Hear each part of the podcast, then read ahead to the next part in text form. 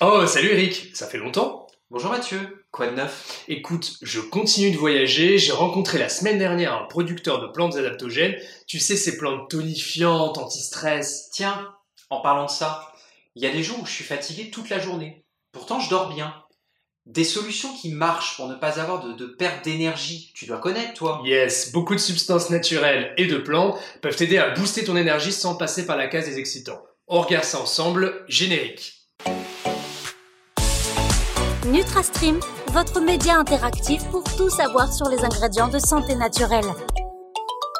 Bonjour, je suis ravi de vous retrouver aujourd'hui sur le thème du tonus et de la vitalité. Comment avoir de l'énergie?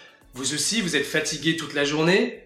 Vous ressentez des coups de mou, des pertes d'énergie, comme si l'énergie avait fait sa valise. Certains d'entre vous boostent leur corps avec le sport et ressentent malgré tout des problèmes de récupération. Vous n'êtes pas le seul, je me suis amusé, c'est un bien grand mot, à demander à 50 personnes autour de moi si elles ressentaient de la fatigue. Le résultat va vous étonner. 96% m'ont dit je suis fatigué en ce moment, dont 40% je ressens une fatigue constante. Je vous l'accorde, ce n'est pas représentatif. Mais c'est toujours intéressant de voir que de nombreuses personnes recherchent à retrouver tonus et vitalité. Bref, avant que la fatigue ne s'installe durablement, vous pouvez vous tourner vers les ingrédients de santé naturels. Mais attention, la qualité de ces ingrédients et le moment auquel les utiliser sont déterminants. Sinon, les résultats peuvent être très moyens. Et au fait, balayez cette idée reçue sur les excitants, comme un fort dosage en caféine. Oui, ça fonctionne, mais ce n'est pas une solution pérenne, même à court terme. Cela peut même être contre-productif dans certains cas. Alors, quels sont ces actifs naturels à l'efficacité prouvée qui contribuent à réduire la fatigue et à retrouver tonus et vitalité? C'est ce que je vous propose dans ce podcast. Tout d'abord, la célèbre vitamine C. Vous la connaissez, la vitamine C ou acide ascorbique présente de nombreux bienfaits. Elle se retrouve dans beaucoup de fruits et légumes frais, tels que la goyave, le kiwi, le poivron, l'oignon, la fraise ou encore l'orange évidemment. La vitamine C est fragile à la chaleur, à l'air et à la lumière. Personnellement, je me supplémente en vitamine C naturelle, car je ne sais pas pour vous, mais les fruits et légumes qu'on achète, quand ont-ils été cueillis? Étaient-ils à maturité quand ils ont été cueillis?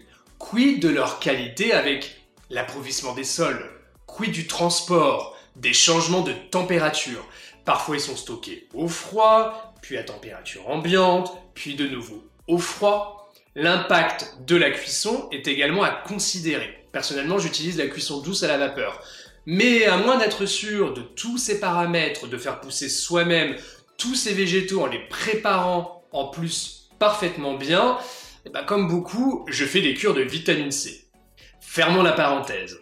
Si vous souhaitez prendre vous aussi de la vitamine C, ou si vous en avez déjà pris, que ça soit en gélule, poudre ou comprimé, je vous conseille de la consommer au début de votre petit déjeuner et de vous tourner vers un dosage de 180 à 200 mg de vitamine C. Si vous désirez en prendre plus, il faut dans ce cas répartir les doses, puisque le corps ne sait pas absorber plus de 180 à 250 mg de vitamine C en une seule prise.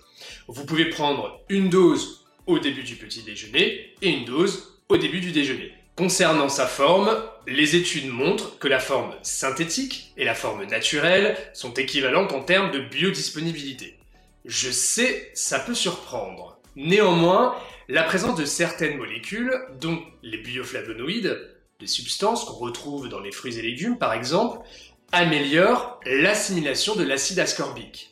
Privilégiez donc la forme naturelle dans une matrice comme la cérola par exemple.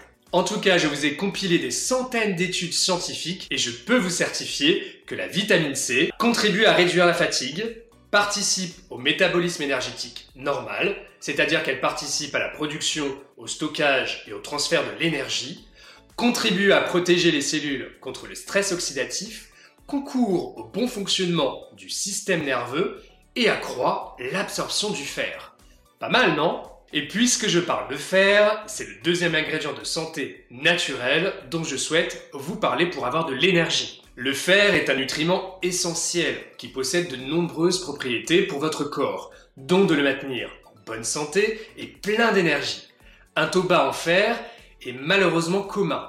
En compilant les meilleures publications scientifiques liant le fer à la vitalité, nous pouvons affirmer que le fer contribue à un métabolisme énergétique normal, participe au bon transport de l'oxygène dans le corps, aide à réduire la fatigue. Attention pour le fer, il faut d'abord vérifier son taux de fer avant d'en consommer, car en forte quantité, il est pro-oxydant. Évitez les multivitamines et minéraux avec du fer. Il vaut mieux le prendre à part si nécessaire. D'autres vitamines et minéraux peuvent vous aider à réduire la fatigue et contribuent également à la production et au stockage de l'énergie, comme le magnésium, la vitamine A, les vitamines B, le manganèse ou encore le cuivre. Vous pouvez vous tourner vers les formules complètes ou la spiruline qui contient certains de ces nutriments et qui en plus contribue à la vitalité.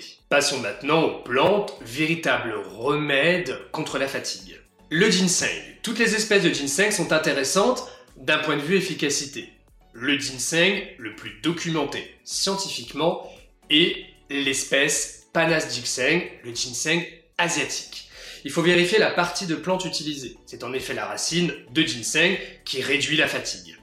Tournez-vous vers un extrait apportant de 2 à 8% de ginsénosides, qui sont des dérivés triterpéniques. Cela vous permet de reconnaître sa qualité en un coup d'œil. Avec une quantité équivalente plante de 600 à 2000 mg, le ginseng renforce l'organisme et apporte de l'énergie en augmentant les performances physiques, améliore la concentration et la coordination, aide enfin à lutter contre la fatigue et revigore l'organisme. Le ginseng fait partie des meilleures plantes adaptogènes. Vous savez ces plantes qui aident votre organisme à s'adapter à votre environnement, quelle que soit l'origine du manque d'énergie ou du stress. Pour plus de renseignements, vous pouvez écouter le podcast sur les 7 meilleures plantes adaptogènes pour gérer son stress naturellement. En résumé, pour lutter contre le manque de l'énergie, vous pouvez vous tourner vers les vitamines et minéraux, c'est la base. Puis les plantes, comme le ginseng, ou encore les algues, comme la spiruline. Ce sont les meilleurs actifs de santé naturelle pour avoir du PEPS. Et vous, que faites-vous pour retrouver votre énergie? Utilisez-vous des actifs naturels? Abonnez-vous à la chaîne YouTube de NutraStream et posez vos commentaires sous la vidéo. J'ai hâte de voir vos solutions, je viendrai directement vous répondre. Si vous aimez ce podcast, n'hésitez pas le petit pouce bleu sur YouTube ou la note pour les plateformes de podcast. N'hésitez pas également à activer la cloche et à vous abonner pour prendre en main votre santé naturellement. A très bientôt sur NutraStream et vive les ingrédients de santé naturelle.